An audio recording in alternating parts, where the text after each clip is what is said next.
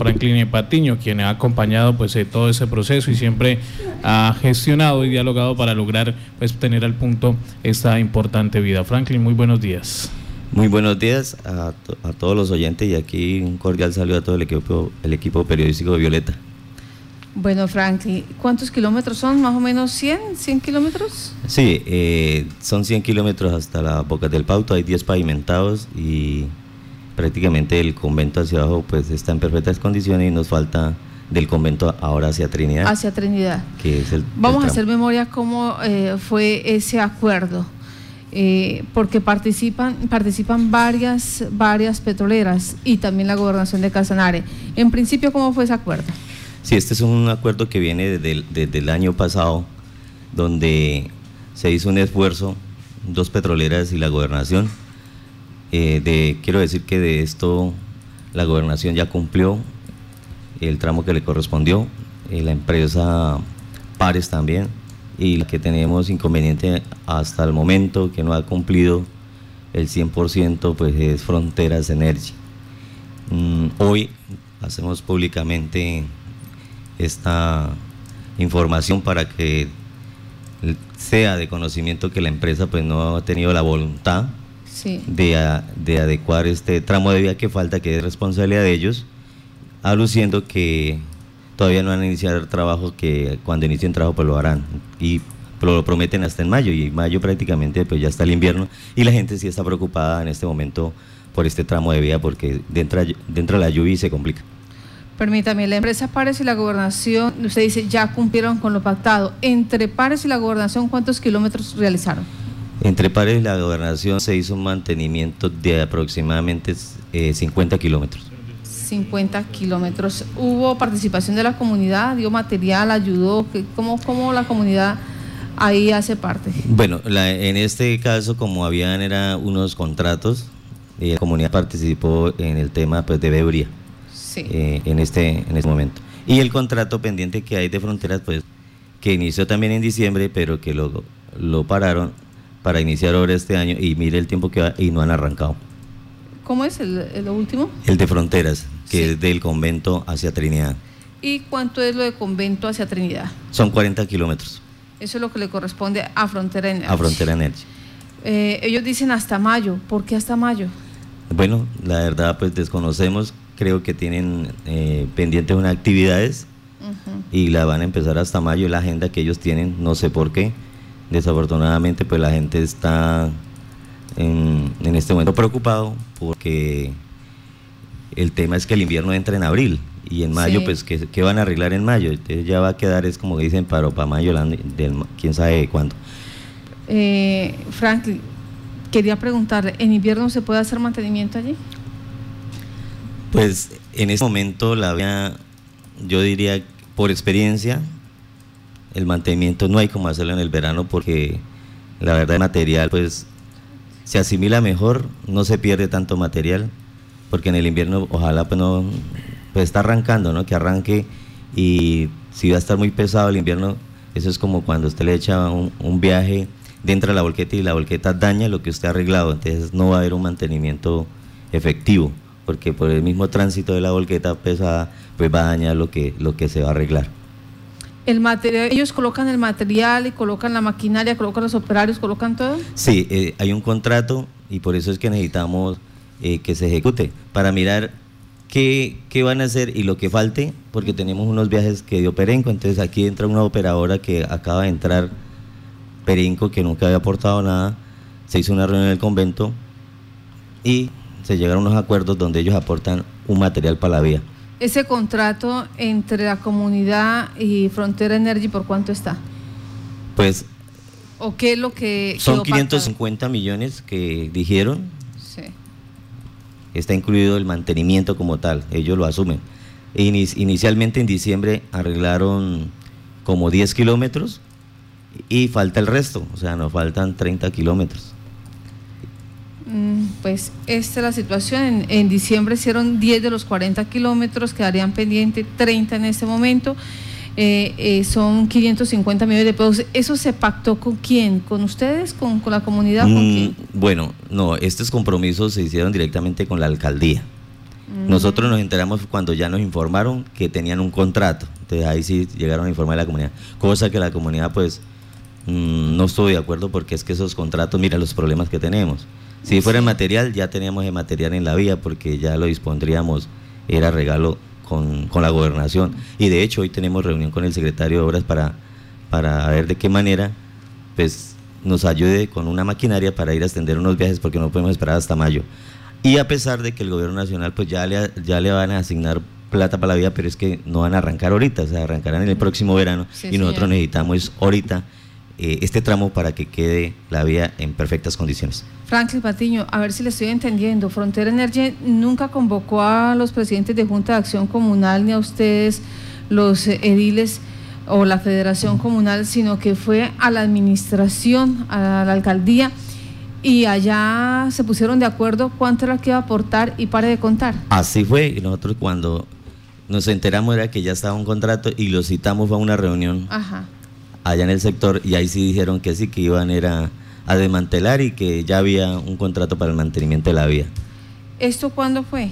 Eso fue el año pasado, la reunión que se, obtuvo allí fue en noviembre y ya estaba el contrato.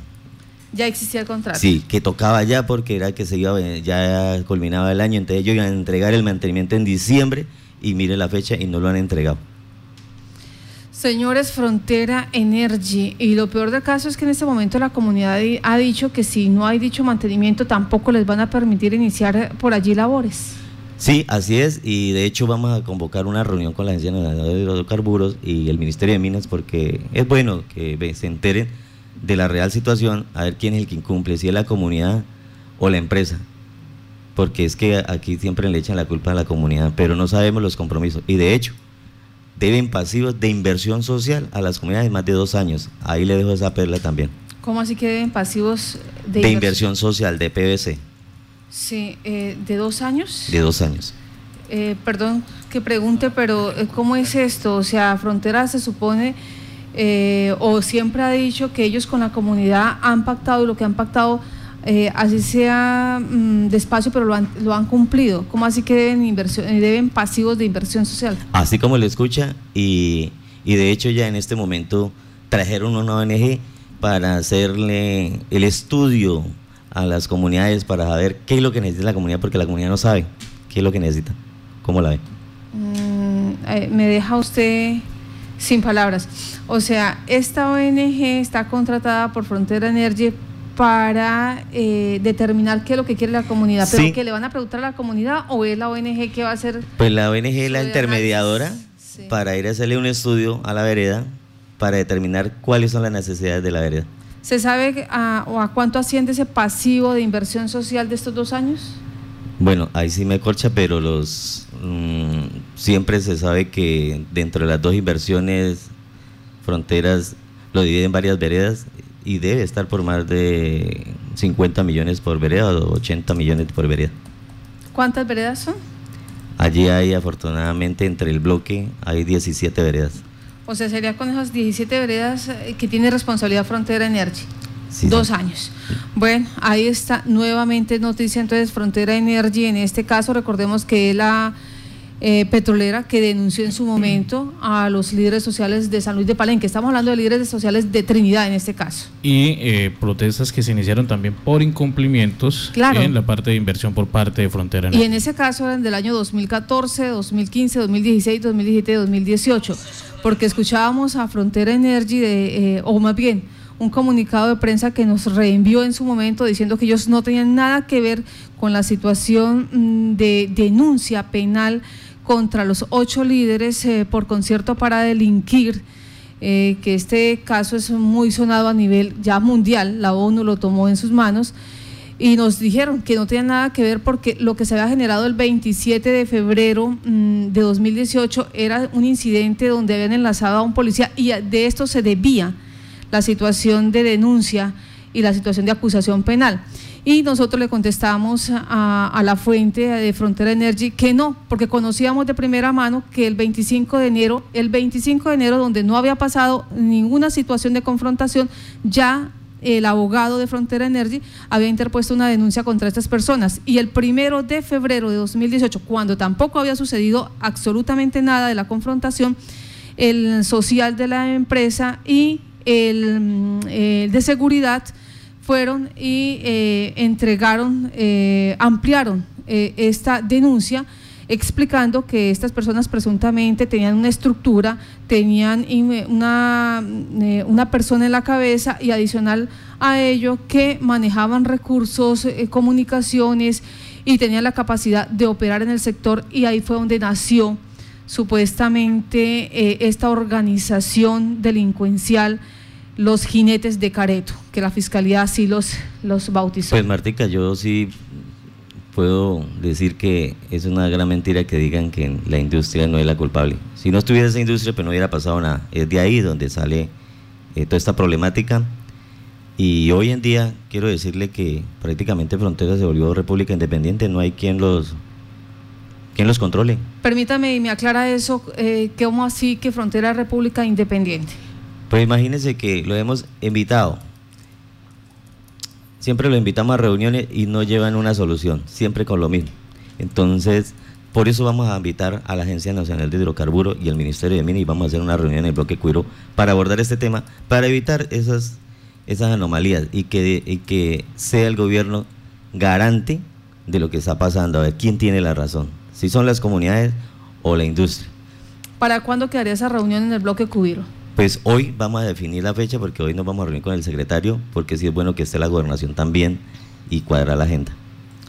Franklin Patiño, le damos las gracias a usted por comentar lo que está pasando en este momento en el bloque Cubiro. Son 17 veredas que se ven afectadas por las decisiones que toma Frontera Energy en su momento y aquí hacemos énfasis.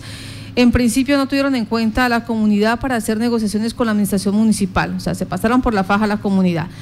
Eh, la comunidad aceptó que fueran 550 millones de pesos para arreglar 40 kilómetros, de los cuales se hicieron 10 el año pasado, quedan pendientes 30. Y en este momento, cuando entran a solicitarle cuentas, dice que no, que hasta mayo, porque todavía eh, pues no se sabe eh, de manera exacta por qué no lo van a hacer en época de, de verano, de verano cuando se necesita. Y lo peor que usted nos deja acá es ese pasivo de inversión social, cuando ellos dicen que ellos le cumplen a la ciudadanía. Pues así es, de todas maneras, miremos a ver quién tiene la razón. Aquí no estamos inventando, yo transmito la información de la comunidad y de las reuniones que he participado. Muchas gracias a usted por estar en contacto.